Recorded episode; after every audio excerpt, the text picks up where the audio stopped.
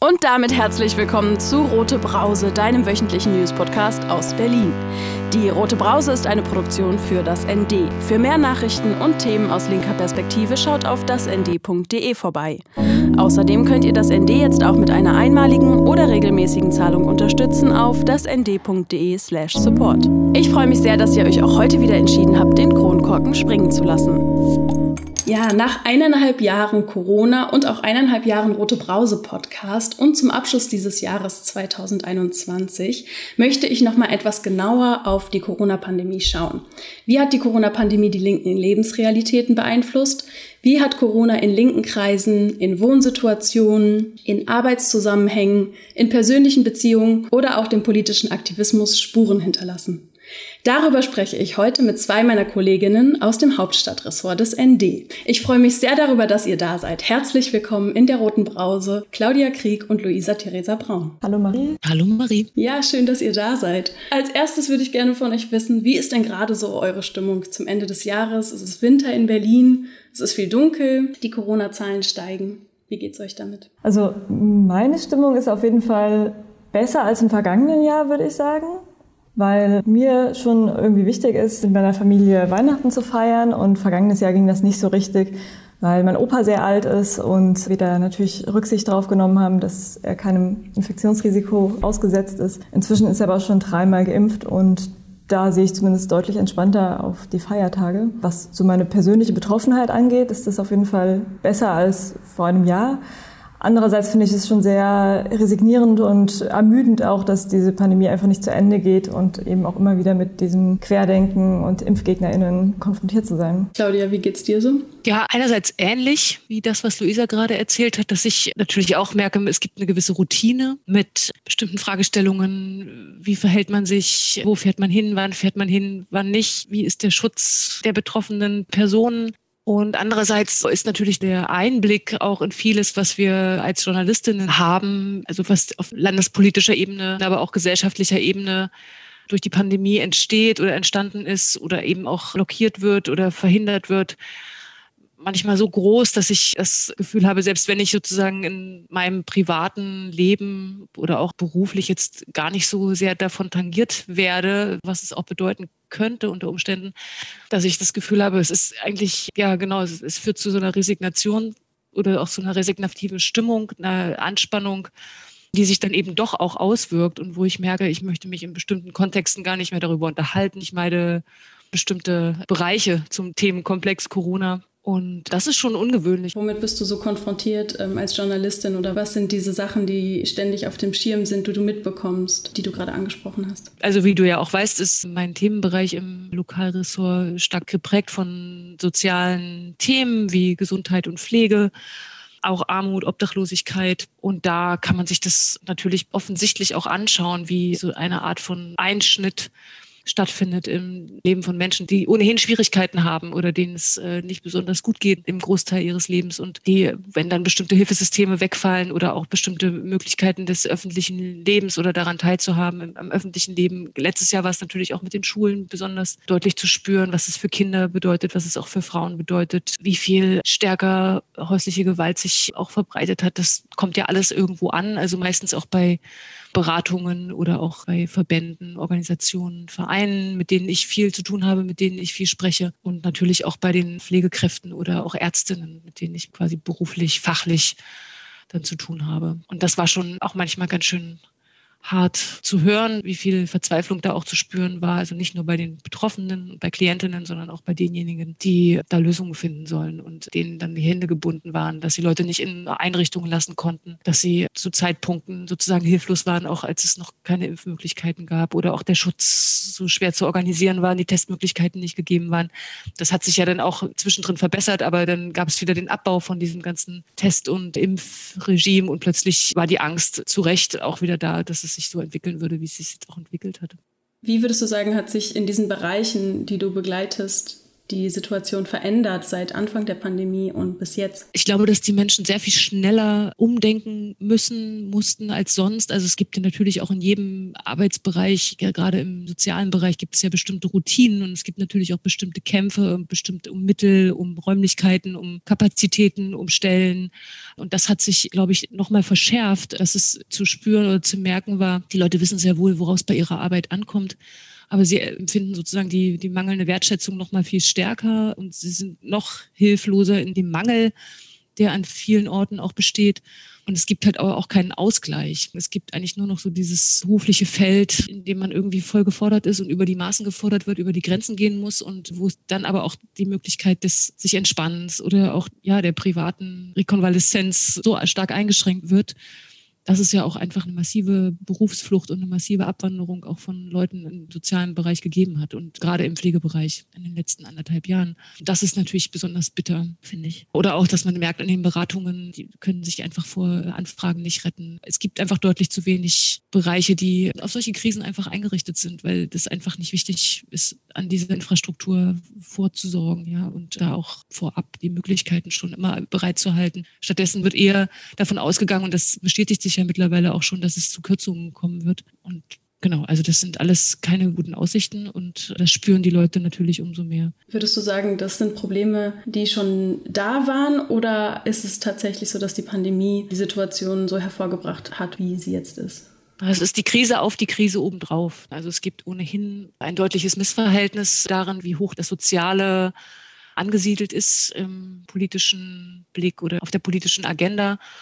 Und dann kommt eine Krise, in der das Soziale, das wenige, was sozusagen da ist, noch deutlichen Beschränkungen ausgesetzt wird oder Verkürzungen oder Blockaden. Und dann ist gerade für die Menschen, die darauf angewiesen sind, dass es einen sozialen Halt gibt, die Situation einfach deutlich verschlimmert. Luisa, du äh, schreibst den Muckefuck und bist aber auch Klimaredakteurin beim ND. Ist das Thema Klima in der Pandemie präsenter geworden? Welche Veränderungen konntest du beobachten? Präsenter ist, glaube ich, schwer zu sagen. Also gerade am Anfang der Pandemie war es ja so, dass die Klimabewegung komplett von den Straßen verschwunden ist, also weil Demos einfach nicht mehr verantwortbar waren und die KlimaaktivistInnen eigentlich auch eher Menschen sind, die sich so einer Verantwortung bewusst sind und dann von einem Tag auf den anderen das auch alles eingestellt haben. Also 2019 ist ja Fridays for Future richtig durchgestartet und hätte 2020 wahrscheinlich auch genauso weitermachen können, aber haben halt stattdessen eher viel online gemacht. Aber auf den Straßen waren stattdessen irgendwie Querdenken präsent.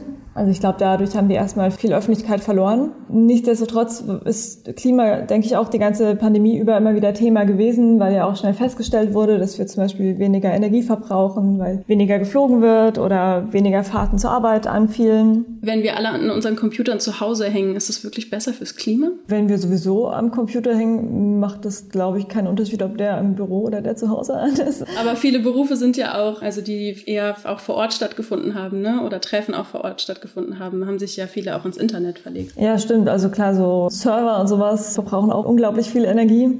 Also was man natürlich auch sagen kann, ist, dass viele andere negative Effekte dazu kamen. Also mehr Müll natürlich verbraucht wurde, weil Leute statt äh, ins Restaurant zu gehen und von Geschirr zu essen, Essen bestellt und To-Go-Verpackungen äh, verbraucht haben. Oder überhaupt unglaublich viel online bestellt wurde und Amazon oder irgendwelche Online-Händler Sachen durch die halbe Welt verschickt haben, was man früher vielleicht einfach zu Fuß oder mit dem Fahrrad auch in einem Geschäft in der Nähe hätte abholen können. Genau, dann ist natürlich noch ein Punkt aus der Tatsache, dass die Regierung in dieser Corona-Krise ja ja bereit war, so viele Teile des öffentlichen Lebens lahmzulegen, haben viele AktivistInnen ja auch den Schluss gezogen, dass es ja irgendwie auch in der Klimakrise möglich sein muss. Ich glaube, das wurde viel thematisiert oder man hat viel versucht zu vergleichen, ähm, ob man nicht auch ähnliche gravierende Maßnahmen für die Klimakrise früher oder später anwenden muss. Was wiederum dagegen spricht, wir haben natürlich gesehen, was irgendwie eingeschränkt und verboten wurde, ist vor allem das Privatleben, soziale Kontakte oder eben auch die sozialen Bewegungen oder die Jobs von Menschen, die ohnehin schon äh, prekär leben. Aber was irgendwie immer oberste Priorität hatte, selbst in allen Lockdowns, war natürlich, dass die Wirtschaft weiterläuft. Und ich denke, das hat viele KlimaaktivistInnen wiederum sehr frustriert, zum Teil auch radikalisiert. Also viele sagen ja jetzt auch, dass die Klimakrise viel, viel größer eigentlich ist als die Corona-Krise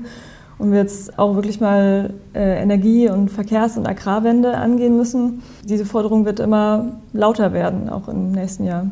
Und ich denke mal, dass die Klimabewegung auch mit sehr viel Wucht äh, wieder zurückkommt auf die Straßen und in die Tagebaue und in die Wälder, die irgendwie gerettet werden wollen. In Berlin gibt es auch noch verschiedene andere soziale Bewegungen, die ganz schön Schwung hatten, also darunter auch die Krankenhausbewegung, die Bewegung der ähm, Arbeiterinnen bei den Lieferdiensten zum Beispiel. Ja, würdet ihr sagen, dass die Corona-Pandemie und die Corona-Krise dazu geführt hat, dass vielleicht auch manche sozialen Bewegungen noch mehr Aufschwung bekommen? Berlin ist ja jetzt nicht unbedingt dafür bekannt, dass es eine große gemeinsame Bewegung ständig so generiert, sondern es gibt ja immer so viele kleine, ausdifferenzierte Gruppierungen und Initiativen. Aber ich würde denken, dass es also, also zumindest ein Bewusstsein, also auch mit der Mietenpolitik zumindest gegeben hat. Es gab den Mietenvolksentscheid. Das hat, hängt alles schon alles miteinander zusammen. Und dass über eine Million Berlinerinnen sich für die Vergesellschaftung von großen Wohnungskonzernen ausgesprochen haben, während der Pandemie und in einer Zeit, in der Unterschriften gesammelt werden mussten, obwohl viele Menschen gar nicht so erreichbar waren oder im öffentlichen Raum unterwegs. Das zeigt eigentlich sehr wohl, dass es also auch eine Begrifflichkeit für viele geworden ist, was das soziale Berlin oder das auch die politischen Kämpfe für ein soziales Berlin bedeuten. Und es wurden ziemlich breite Bündnisse geschmiedet. Also vor ein paar Monaten war hier in Berlin das Bündnis Gerechtigkeit jetzt zum Beispiel auf der Straße. Da waren große Teile der Klimabewegung von Fridays for Future, Ende Gelände, Extinction Rebellion dabei, aber eben auch Deutsche Wohnen enteignen und die Mietenbewegung und genau wie glaube glaub ich auch, dass es ein größeres Bewusstsein dafür gibt, dass das irgendwie alles zusammengehört und dass man das nicht gegeneinander ausspielen kann. Also zum Beispiel nicht die Wohnungskrise gegen die Mietenkrise oder Fluchtbewegungen eben auch eine Folge der Klimakrise sind. Also solche Bewusstseinsprozesse haben, glaube ich, sehr stark in letzter Zeit zugenommen. Vielleicht auch der Tatsache geschuldet, dass natürlich die direkten Kontakte eingeschränkt waren oder auch sich quasi auf dem Online-Weg viele Gruppen oder auch Initiativen mit ihren Themen sozusagen ins Netz verlagert haben oder bewegen mussten, um überhaupt auch den Resonanzraum ja auch zu haben. Dass es eine, wirklich eine Vielzahl von Informationen plötzlich gab, die äh, auch viel stärker verbreitet wurden und sich verbreitet haben, aufgenommen wurden, in Bezug zueinander gesetzt wurden von verschiedenen Initiativen und äh, auch Aktivistinnen und andererseits aber auch eine gewisse Erschöpfung zu spüren ist. Also wie soll man das jetzt alles ständig miteinander denn auch in eine politische Handlung übersetzen, ja, oder in ein, eine Aktion oder wie soll man damit auf der Straße eigentlich auftreten? Und ich fand, das war schon deutlich zu spüren, dass es jetzt bei, dadurch, dass es ja so viele Freiräume oder auch Projekte betroffen hat in Berlin in den letzten Jahren, die äh, sich sozusagen dem Eigentum vor gesellschaftlichem Interesse Diktum beugen mussten, wo zwangsgeräumt wurde oder geräumt wurde vor allem, dass es eigentlich schon kaum noch Orte gibt, die zur Verfügung stehen, um sich irgendwie auch zu, zu treffen und zu besprechen. Oder sie werden halt kleiner, weil sie dann halt irgendwie vielleicht auch weniger angreifbar sind. Aber Orte wie die Liebig 34, das queerfeministische Hausprojekt, was vor über einem Jahr geräumt wurde oder auch das Syndikat vor anderthalb Jahren oder die Meuterei. Also es sind alles einfach Orte, die sind weg. Und das heißt, die Menschen, die da hingehen oder die das wahrnehmen als Angebot, auch sich auszutauschen, zu diskutieren, sich politisch zu vernetzen, die haben einfach deutlich weniger Möglichkeiten, das zu tun. Und ich war auch regelrecht traurig, als es neulich so einen Trauermarsch gab für diese Projekte. Es war vor drei Wochen ungefähr und es waren gar nicht so viele Leute. Und ich dachte echt, das ist ganz schön, ja, das ist ganz schön hart zu sehen. Und ich hoffe, dass diese äh, Bewegung für freie Räume und alternative Projekte auch wieder einen Aufschwung erfährt, wenn klar ist, wie sehr diese Orte fehlen und dass man sozusagen auch aus wieder raustritt aus diesem kleinteiligen Vernetzen, dem Gefühl, man ist irgendwie dabei, aber eigentlich findet es im realen Leben nicht statt. Und dafür muss es diese Orte eben geben. Welche Themen oder welche Bewegungen würdet ihr sagen, gehen dabei gerade unter? Also mir fällt eine Sache ein oder auf, aber das mag vielleicht auch was damit zu tun haben, dass mir auch an dem Punkt stärker eine linke Kritik fehlt an den staatlichen Maßnahmen, die also ja auch nicht immer nur durchgesetzt werden, sondern vor allem vorgeschlagen werden und dann halt einfach gelten, ohne dass sie halt permanent deswegen eingehalten werden oder auch ja gar nicht kontrolliert werden oder kontrollierbar sind ich habe wirklich stark das Gefühl, dass nach wie vor eine Orientierung eher sein soll, wie man sich jetzt, um die Pandemie irgendwie auch einzuschränken oder zu begrenzen in der Ausbreitung des Virus, wie man sich verhalten soll. Und ich glaube aber, dass es für viele Menschen eigentlich so ganz normal ist, dass man fängt sozusagen an, sein Impfzertifikat zu zeigen oder man fängt irgendwie an, seinen Ausweis zu zeigen bei einer Kontrolle. Und es gibt einfach sehr viele Menschen, die, die haben einfach Angst davor und die geraten da wirklich auch unter Umständen in sehr unangenehme Situationen. Also ganz egal, ob sie entweder keinen Ausweis haben oder auch sonst wie keinen Nachweis oder auch das Impfzertifikat nicht dabei haben. Und das, das führt sozusagen so wie bei anlasslosen Polizeikontrollen zum Beispiel auch dazu, dass es sich für Menschen die Situation sehr stark verschärft, in irgendeine Art von Repression zu geraten oder in Gefahr zu geraten. Und das muss man natürlich mitdenken. Also wenn man dafür ist, dass 2G eingeführt wird oder dass man sagt, das ist richtig oder mehr Menschen müssten einfach auch verstehen, dass nur das dazu führt, dass man in Innenräumen halbwegs sichere Situationen darstellt, dass es einfach natürlich Leute einfach ausschließt. Und nicht unbedingt, weil sie sich nicht impfen lassen wollen, sondern weil sie eben sehr wohl vielleicht geimpft wurden, aber einfach eben keinen Ausweis dazu zeigen könnten zu diesem Zertifikat, was sie vielleicht auch nicht haben. Also reden wir zum Beispiel über Racial Profiling, ja, Kontrollen, die zu 2G in den öffentlichen Verkehrsmitteln zu 3G in öffentlichen Verkehrsmitteln stattfinden. Es sind ja nicht plötzlich andere Menschen, die das umsetzen, sondern diese Dinge, die schon vorher Thema waren, werden ja quasi durch diese Maßnahmen auch verschärft für Menschen. Wir sind uns sozusagen bewusst, es braucht Maßnahmen und Regelungen, um eine bestimmte Situation in der Pandemie, ich sage nicht zu kontrollieren, sondern handhabbar zu machen. Das ist das, was ich, so wie ich das verstehe, wie ich mich mit Kontaktbeschränkungen beschäftige oder wie ich versuche, auch genau bestimmte Maßnahmen, die, die empfohlen werden, auch einzuhalten, ohne dass ich damit glücklich wäre, dass sie benannt werden. Aber es gibt eben Menschen, die, die bringen diese einfachen Maßnahmen einfach in Schwierigkeit. Und das muss man, das ist, das wird zu wenig benannt. Und andersrum, eine andere Sichtbarkeit, die ja gerade, glaube ich, auch ein bisschen verzerrt ist, ist eben die von den äh, Corona-LeugnerInnen und von den ImpfgegnerInnen, QuerdenkerInnen. Die sind ja eigentlich auch nur eine ganz, ganz kleine Gruppe der Gesellschaft, die aber sehr, sehr laut ist und irgendwie auch finde ich, viel zu groß wahrgenommen wird, auch durch Medienberichterstattung oder auch durch solche Talkshows, wo dann irgendwie ein Impfgegner und ein Impfbefürworter gegeneinander diskutieren, so als wären das quasi so ungefähr zwei gleichberechtigte Gruppen. Also dadurch werden ja auch Stimmen viel größer, viel lauter gemacht, als sie eigentlich sind.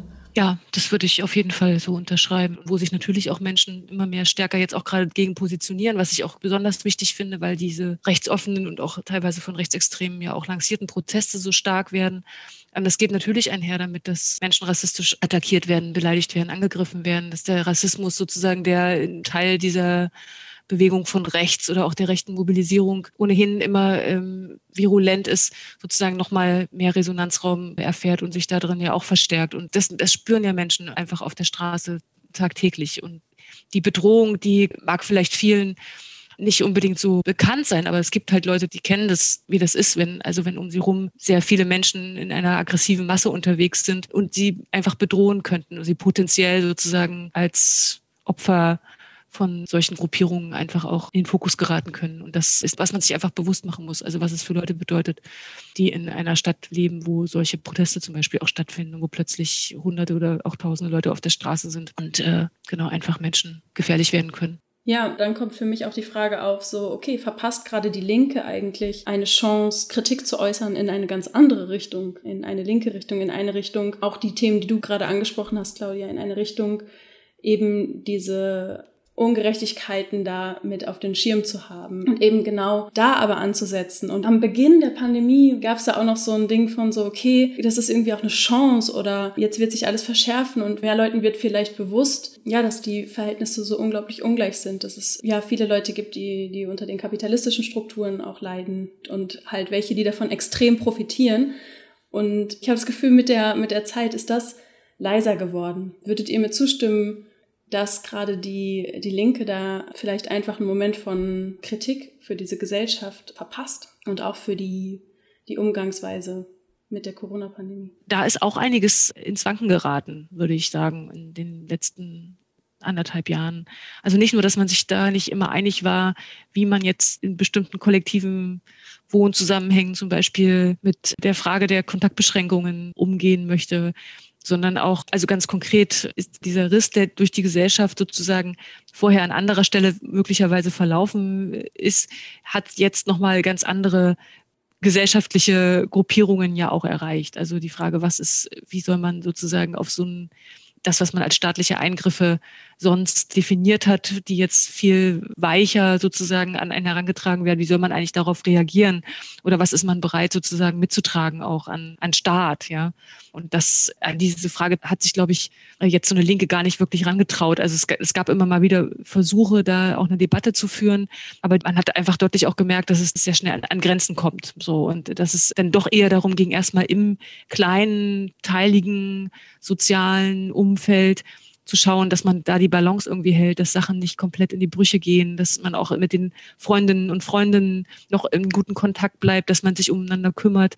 Und das hat alles meiner Ansicht nach dazu beigetragen, dass es sozusagen nicht automatisch dazu geführt hat, dass es eine starke, sichtbare linke Bewegung gibt, die diese ganzen von der Pandemie und auch von staatlichen Maßnahmen getroffenen gesellschaftlichen Bereiche zusammenführt und sichtbar macht und nochmal diese Forderungsebene nochmal stärker zum Vorschein treten lässt. Mir ist aufgefallen, dass oft, also gerade in linken Zusammenhängen, dann Pandemie-Maßnahmen gegenüber eigentlich fehlenden sozialen Maßnahmen sozusagen gegeneinander ausgespielt worden sind oder es dann hieß, ja, es darf keinen Lockdown geben, weil Menschen, die prekär leben, finanzielle Probleme haben, oder irgendwie in Missbrauchsbeziehungen zum Beispiel leben, dass die einfach Nachteile haben. Aber eigentlich kann es ja nicht sein, dass wir Pandemie-Maßnahmen nicht sinnvoll durchsetzen können, weil diese Zustände so schlecht sind. Also eigentlich hat diese ganze Grundlage ja schon irgendwie gefehlt, auf der man eigentlich sinnvoll, sinnvolle Pandemie-Maßnahmen hätte durchführen können.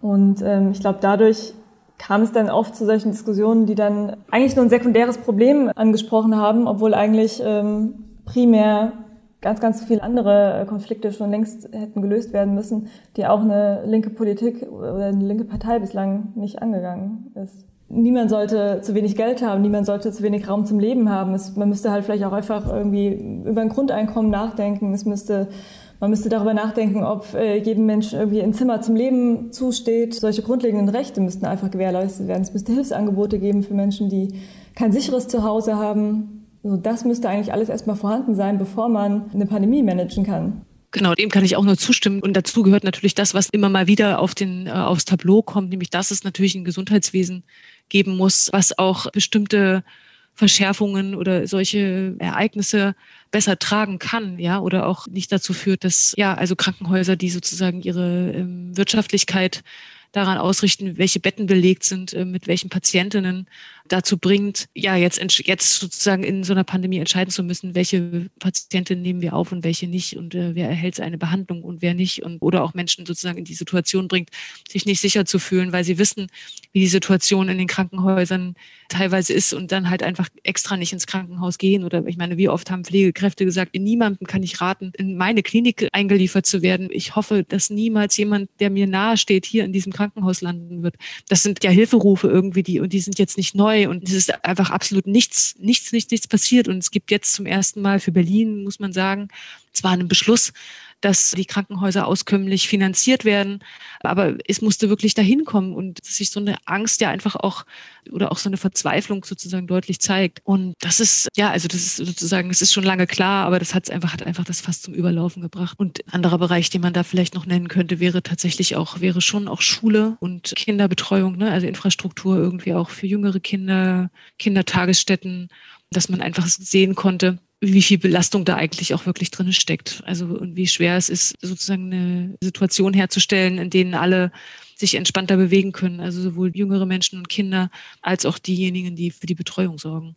Der Schlüssel ist einfach katastrophal. Es gibt einfach, die Menschen werden zu schlecht bezahlt. Sie müssen dann halt einfach dafür sorgen, dass solche, genau solche Situationen plötzlich noch abgefedert werden in ihrem Bereich, weil genau unsoziale Maßnahmen dafür sorgen, dass sich noch mehr auf sie äh, verlagert und dann der Ruf danach, sie zuzumachen, ja auch entgegen einer bestimmten Berufsgedanken oder einem bestimmten Berufsethos sogar spricht.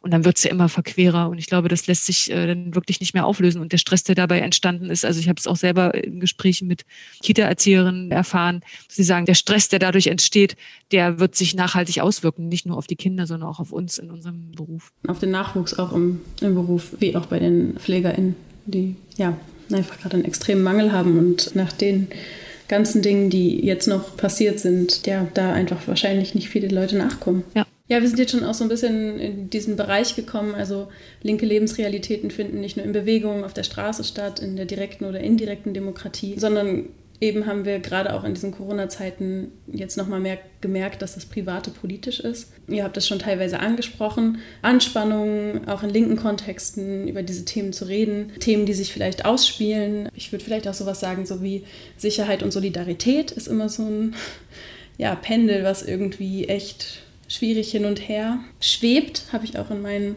Kollektivstrukturen erlebt, in meinem Hausprojekt, in den Kontexten Was würdet ihr sagen, was sind da für euch so die eindrücklichsten Momente in diesen privaten Beziehungen, in privaten Kontexten, diese Angespanntheiten, die ihr erlebt habt? Ja, also für mich wären das auf jeden Fall schon ähm, verschiedene Gespräche oder Diskussionen, die mich äh, überrascht oder auch herausgefordert haben, weil ich habe das Gefühl, dass eigentlich fast jeder Mensch, mit dem ich über Corona, über das Impfen, über Pandemie-Maßnahmen, über alles, was damit zu tun hat, geredet habe, dazu irgendwie eine klare Meinung hat, weil man muss eigentlich. Also es gibt, glaube ich, gerade niemanden, der dazu irgendwie indifferent sein kann oder sagen kann, weiß ich gar nicht, ist mir egal. Weil jeder ist irgendwie betroffen und jeder muss sich irgendwie auch dazu verhalten und entweder, entweder man findet irgendwas total gut oder total schlimm. Und hinzu kommt, glaube ich, dass jeder auch anders betroffen ist und deswegen über diese Betroffenheit oder über Erfahrungen, die man selber gemacht hat, oder über Angehörige, die man hat, ähm, auch immer ein emotionales Thema ist. Also ich habe zum Beispiel erlebt, dass Menschen eben versucht haben, Familienmitglieder zu verteidigen dafür, dass die Familie sich nicht impfen lässt, obwohl diese Personen äh, das selber ganz anders sehen, obwohl diese Personen selber geimpft sind und dann ja sich da in, in äh, Argumente verheddert haben, die ähm, ja, die ich persönlich zum Beispiel sehr schwierig fand. Also ich glaube, dadurch, dass jeder irgendwie entweder jemanden kennt, der sich vielleicht nicht impfen lässt, der ihm aber trotzdem irgendwie nahe steht, den man verteidigen möchte, oder dadurch, dass man jemanden kennt, der sehr alt oder sehr krank ist und dadurch das Bedürfnis hat, darauf zu bestehen, dass die ganze Welt sich impfen lässt, damit die nicht extrem gefährdet sind. Es ist ein sehr emotional aufgeladenes Thema. Und genau, gerade wenn sich sowas begegnet, äh, ich kenne jemanden, der ist krank und könnte sterben an der Infektion, jemand anderes hat Eltern, die sich nicht impfen lassen wollen und möchte nicht, dass sie als unsozial gelten, dann ähm, ist das irgendwie ein schwieriges Aufeinandertreffen zwischen zwei Personen, die vielleicht eigentlich, wenn man es nüchtern betrachten würde, bei anderen Themen gar nicht so weit auseinander liegen. Und das macht, glaube ich, Gespräche über Corona sehr, sehr viel schwieriger als viele andere politische Gespräche, die ich bislang so geführt habe. Ja, ich glaube auch, dass die Frage dessen, was ist sozial und was ist nicht sozial, ähm, was ist solidarisch, was ist nicht solidarisch, was ist egoistisch, was ist stärker auf eine Gemeinschaft hin orientiert oder auf eine Verbesserung irgendwie auch für eine Gemeinschaft, also jetzt in Bezug auf die Corona-Diskussion, oder die Corona-Situation ja nochmal stärker gezeigt hat, dass man einfach auch mit Menschen, die einem sehr nahe stehen, eigentlich auch an Grenzen geraten kann, die man nicht so erwartet hätte oder die vielleicht auch nicht so, noch nicht so zum Vorschein getreten sind, weil die Verabredungen die man bis dato miteinander getroffen hatte, auf anderen Erfahrungen ja auch beruht haben. Dass man Dinge miteinander geteilt hat, Geschichte miteinander geteilt hat, Erfahrungen miteinander geteilt hat, in denen solche Fragen sich einfach nicht gestellt haben. Also die Frage des, wie hältst du es mit einer Impfung oder wie hältst du es mit als vom Staat implizierten wahrgenommenen Maßnahmen, die genau viel stärker zum Vorschein treten lassen, wer davon betroffen ist oder wer nicht. Oder es, man, man merkt einfach die eigenen Privilegien viel stärker oder man kann sie plötzlich auch viel klarer sehen, was ja auch dazu führen könnte, dass man sie viel stärker reflektiert. Oder man nimmt sie einfach in Anspruch und merkt dabei so, oh, vielleicht habe ich das schon immer getan und muss ich das dann auch vorwerfen lassen unter Umständen. Und natürlich auch ganz alltagspraktisch, also in einer Lockdown-Situation plötzlich mit Menschen zusammenzusitzen, die man sonst vielleicht gar nicht so viel sieht in seinem Alltag, ob das nun in der WG ist oder auch in einer Familiensituation, kann plötzlich in die eine oder in die andere Richtung äh, sich entwickeln. Und also ich habe zu meiner Erleichterung, muss ich sagen, mehr positive Erfahrungen ganz persönlich gemacht, also wie ich mich mit Menschen im letzten Winter auf jeden Fall und vermutlich auch in diesem Winter in Verbindung bringen kann und treffen kann und auch Verabredungen treffen kann darüber, wie man das handhabt. Aber ich hatte den Eindruck, dass da Menschen auch wirklich, die ich kenne und die mir nahestehen, in Schwierigkeiten geraten sind und aus Wohngemeinschaften zum Beispiel ausgezogen sind, weil es einfach zu kompliziert wurde oder einfach man sich nicht einigen konnte, wie man die Situation handeln möchte. Oder auch, dass in bestimmten Beziehungen plötzlich durch diese Unausgeglichenheit in der Gestaltung des Privatlebens ja einfach zu Zerwürfnissen gekommen ist, die sicherlich ja auch nachwirken. Also da rede ich jetzt nicht unbedingt von Situationen wie häuslicher Gewalt, aber trotzdem einfach auch eine Anspannung oder ein Stress, dem man sozusagen dann sich nicht mehr aussetzen mag. Ja? Und es hat einfach auch jetzt objektiv mehr Trennungen gegeben. Das ist auch bei Beratungen oder auch bei alleinerziehenden Netzwerken ja auch so eruiert worden. Wenn wir jetzt nochmal darauf gucken, dass dieses Jahr auch so ein Wahljahr war und gerade auch in Berlin mit ganz vielen verschiedenen Wahlen auf äh, verschiedenen Ebenen, Bundesebene, lokale Ebene, Volksentscheid und die Linke, also auf jeden Fall auf Bundesebene, super schlecht abgeschnitten hat. Auf lokaler Ebene gibt es gerade ja eigentlich eine Spaltung in Berlin oder deutet sich eine Spaltung an oder verschärft sich auch eine Spaltung ne, von verschiedenen Teilen der Linken.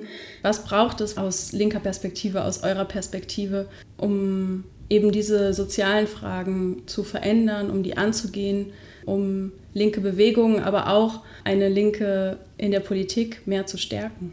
Also ich glaube, es braucht ziemlich vieles. Es braucht eigentlich alles, was linke Bewegungen, Initiativen und Aktivistinnen irgendwie leisten können. Einerseits, worüber wir ja gerade schon geredet hatten, wahrscheinlich auch diese Vernetzung, die äh, sich anbahnt und die vielleicht auch noch weiter ausgebaut wird zwischen verschiedenen Gruppen, die sich für verschiedene Themen stark machen, dass sie ja weiterhin klar machen, dass es äh, eigentlich ein großes soziales Problem gibt, das sich äh, auf mehreren Ebenen äußert, eben bei Migration, beim Klima, beim Mieten, beim Wohnen, äh, bei anderen sozialen Fragen. Und dann braucht es, glaube ich, auch ganz, ganz viele unterschiedliche Wege, um das an die Öffentlichkeit zu bringen. Also es braucht wahrscheinlich mehr Demonstrationen, um irgendwie ja, Öffentlichkeit zu erregen, um Leute vielleicht auch zu begeistern oder zu überzeugen. Es braucht Leute, die sich in irgendwelchen Verbänden oder Initiativen auch konkret äh, um Menschen kümmern, dass es Anlaufstellen für Obdachlose gibt oder für Alleinerziehende oder für Menschen, die psychisch krank sind oder keine Kinderbetreuung haben, dass da wirklich konkret jemand hilft. Das sind ja meistens auch irgendwie, ja, vielleicht sind das nicht immer Linke, aber das ist auch irgendwie eine Sache, die eine linke überzeugende Bewegung irgendwie leisten muss. Dann braucht es aber natürlich auch irgendwie so im zivilen Ungehorsam. Ja, ich glaube, man muss da auf ganz, ganz vielen verschiedenen Ebenen Druck machen. Ich glaube, jede linke Person, jeder Aktivist, jede Aktivistin muss ein bisschen ihren Weg finden. Bin ich irgendwie ein Typ, der mehr auf die Straße geht? Will ich irgendwie über Social Media Leute erreichen? Will ich lieber überzeugen? Will ich lieber Druck machen? Will ich lieber stören? Ich glaube, es braucht das alles. Und wahrscheinlich einfach noch viel, viel mehr und viel, viel lauter. Ja, ich glaube, das darf einfach nicht aufhören, das darf nicht untergehen. Sonst muss ein ganz vielstimmiges, breites Bild ergeben aus Protest und Engagement. Also mein Eindruck ist, dass so starke Initiativen wie zum Beispiel Deutsche Wohnen und Co. enteignen ja auch deswegen so stark sind, weil sie halt einfach so kontinuierlich arbeiten und weil es eben auch ein ganz klares Ziel gibt. Und ich glaube, wenn man ein ganz klares Ziel vor Augen hat, und das ist, glaube ich, eher ein Problem, wenn man halt einfach ähm, so allgemein Kapitalismuskritik übt, dass einem manchmal aus dem Blick gerät, dass es einfach ganz konkrete, zielgerichtete Forderungen braucht, die sich eben nicht in Allgemeinplätzen verlieren und die man dann auch konkret an Entscheidungsträgerinnen oder auch Verantwortliche in Schlüsselpositionen herantragen muss und sich einfach, ich glaube auch, dass es einerseits den Druck auf der Straße braucht, aber es braucht auch immer eine Art von Vermittlung und Erklärung. Also das habe ich zumindest in der Zeit, in der ich jetzt in der in Berlin so im Lokal journalistisch arbeite, glaube erkennen zu können. Es gibt so viel Unwissenheit auch äh, in bestimmten Institutionen, Behörden, auf der Verwaltungsebene darüber, was eigentlich in dem Leben vieler Menschen und Berlinerinnen los ist, dass es durchaus auch eine Möglichkeit sein kann, also diesen Weg wirklich zu nehmen und zu gehen und da auch den Druck direkt auszuüben. Also auch auf kleinteiligere Ebene. Man muss dann ja sich nicht vor das Abgeordnetenhaus stellen, aber einfach auch in den Bezirksverordnetenversammlungen gibt es wirklich viele sehr aktive Politikerinnen und Politiker, Lokalpolitikerinnen, die sich für Initiativen einsetzen, für Projekte einsetzen und auch erfolgreich sind damit. Und ähm, ich glaube, die Verbindung von initiativennahen Linkspartei-Politikerinnen und Initiativen nicht die schlechteste ist. Und ich glaube, dass es auch äh, genauso richtig ist, sich auf Regierungsebene also für bestimmte genuin linke Themen stark zu machen, so wie das jetzt in Berlin auch passiert, also mit der Bekämpfung von Obdachlosigkeit zum Beispiel. Das ist ganz klar, das ist einfach jetzt, das ist ein Auftrag und da ist, die steht die Linke auch einfach an der Spitze, das voranzubringen. Das muss sie jetzt auch machen, das muss sie auch liefern, aber ich denke, da gibt es eine sehr große Bereitschaft auch für. Und an dem Thema Mieten und Wohnen wird uns klar sein, das äh, wird jetzt nicht damit aufhören, dass ja von der SPD da eher das Zeichen kommt, man wird sich da nicht für eine Vergesellschaftung stark machen. Also das, das Problem wird sich dadurch ganz sicher nicht erledigen, was die, was sehr viele Menschen in Berlin haben. Und die werden sich da auch nicht äh, jetzt einfach so abstellen lassen mit so einer Linie, dass man nicht auf sie eingeht mit dem, was sie da eigentlich erreicht haben. Und das hoffe ich auch, dass sie sich nicht abstellen lassen, sondern da auch weiter dranbleiben. Um jetzt nochmal so ein bisschen positiv ähm, zu blicken auf diese Zeit. Was würdet ihr sagen, was habt ihr aus der Corona-Pandemie gelernt? Aus linken Strukturen zum Beispiel, was hat sich bewährt, was schon bestand? Also ich habe überlegt, dass ich viel mehr noch gemerkt habe, dass ich sehr, sehr dankbar sein kann für meine Situation. Irgendwie habe ich einen festen Job, ich habe ein regelmäßiges Einkommen, ich lebe nicht alleine. Es gibt bislang noch niemanden in meinem engeren Umfeld, der an Corona gestorben ist oder schwer erkrankt ist. Und je, je länger diese Pandemie dauert, desto mehr wird mir bewusst, dass das alles nicht selbstverständlich ist. Und mir ist auch ja, immer klar geworden, dass, dass ich da wirklich äh, auch irgendwie dankbar für sein kann. Also ich habe wirklich nochmal ein stärkeres Verständnis auch für bestimmte Menschen, bestimmte Gruppen, bestimmte Berufsfelder entwickelt. Also das freut mich auch auf eine Art, dass ich sozusagen durch diese Intensität der Erfahrung eben auch das lernen durfte, wie es im Gesundheitsbereich einfach auch brennt zum Beispiel. Genau, ich habe mit sehr vielen wirklich sehr engagierten Personen auch einfach gesprochen in den letzten zwei Jahren. Das ist ja auch was Schönes, also dass man einfach merkt, wie viele Menschen auch in dieser Stadt sich also tagtäglich einsetzen dafür, dass das Leben besser wird für mehr Menschen, als es jetzt schon ist. Und das finde ich wahnsinnig beeindruckend und auch bestärkend. Und genau, es setzt einen auch ein Stück weit ins Verhältnis zu dem, was man manchmal glaubt, was man irgendwie für sich selber alles so braucht genauso wie es Luisa gerade meinte, also Privilegien, aber die sind ja da und die sind wichtig und die geben Sicherheit und man kriegt nochmal ein Verständnis mehr dafür, was Menschen einfach brauchen, damit sie sich einfach nicht ständig unsicher und gefährdet fühlen oder auch das tatsächlich auch sind. Ich habe auch in etlichen Zusammenhängen diesen Zusammenhalt, von dem die ganze Zeit immer so die Rede war, von der Solidarität, das habe ich auch gespürt. Also das empfinde ich auch immer noch so. Und das finde ich auch gut und beruhigend. Selbst wenn sich in anderen Gegenden und Regionen und auch in Auseinandersetzungen äh, der Tonfall deutlich verschärft und äh, man auch merkt, dass da gerade sehr viel zu tun ist, damit man einfach wieder ins Gespräch kommt oder Leuten auch deutliche Grenzen setzt und sagt, hier, ähm, eure Menschenfeindlichkeit, die hat hier einfach keinen Platz. So, und das ist einfach auch wichtig und das muss man sich auch klar machen, dass es da mit nicht getan ist, dass man das irgendwie doof findet, sondern dass man sich da auch aktiv für einsetzen muss. Wenn ihr ein Motto verfassen müsstet für das kommende Jahr aus all diesen Reflexionen, die wir jetzt gemacht haben, in einem Satz, was wäre das? Das Jahr 2022 sollte unter dem Motto stehen, weiter Druck zu machen, weiter dran zu bleiben an Gerechtigkeit und Zusammenhalt und einer sozialen Grundausstattung unserer Gesellschaft auf allen Ebenen, die es gibt ich habe nicht mehr so stark das Gefühl, also wie ich noch ähm, Ende letzten Jahres zum Beispiel dachte, oh, dieses 2020, das kann man wirklich total vergessen. Und dann hatte ich das Gefühl, okay, 2021, das findet irgendwie eigentlich auch nicht wirklich statt. Und da bin ich so ein bisschen optimistischer, muss ich sagen, für dieses kommende Jahr. Ich denke, doch, es wird stattfinden. Genau. Und es ist eigentlich an der Zeit, dass man versteht, dass das, was als Pandemie noch nicht vorbei ist, nur ein Eindruck von dem ist, was sich dringend verändern muss. Und dass das wirklich als was Positives nehmen sollten, was wir sozusagen in diesen zwei Jahren auch in einer Auseinandersetzung erfahren mussten. Also mit uns selbst, mit Menschen, die uns nahestehen, mit der Gesellschaft, mit einer Politik, die einfach andere Akzente setzt als das, was mir als linker Person einfach wichtig ist. Und dass man daraus Kraft schöpfen kann, auch aus einer erstmals vielleicht als Resignation erfahrenen und dann aber auch als Realisierung dessen vielleicht auftretenden ja, Wahrnehmung der Realität in diesem Land oder auch in diesem Teil der Welt. Ja, vielen lieben Dank euch für dieses super interessante Gespräch, für eure Einblicke in die Corona-Pandemie aus linker Sicht. Vielen Dank, dass ihr da wart. Danke, dass du uns eingeladen hast, Marie. Vielen Dank für die Möglichkeit. Tschüss. Tschüss. Ciao. Das war die letzte Folge Rote Brause Podcast für dieses Jahr.